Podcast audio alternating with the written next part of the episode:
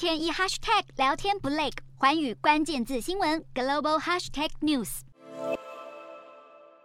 英国女王伊丽莎白二世驾崩，哈利王子与妻子梅根正好返回伦敦参加活动。两人原计划要探视在苏格兰养病的女王，不幸却来不及见她最后一面。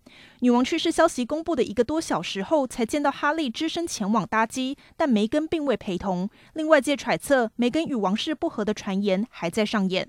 哈利与梅根夫妇脱离英国王室将近三年，梅根早就传闻与凯特王妃有不和。梅根还曾接受欧普拉专访，透露儿子雅契因为种族问题无法获得王子头衔，暗示他们被王室排挤。然而查尔斯没有放弃与哈利沟通，日前公开邀请哈利、梅根到苏格兰的庄园度假，希望能够修复彼此关系，不料却遭到拒绝。此外，哈利计划在今年底推出回忆录，预料将公开许多王室内幕。消息传出后，许多王室成员措手不及。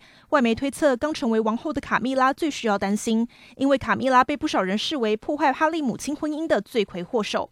而梅根一直都是戴安娜王妃的追随者，新书可能会写出许多不利于卡蜜拉的内容。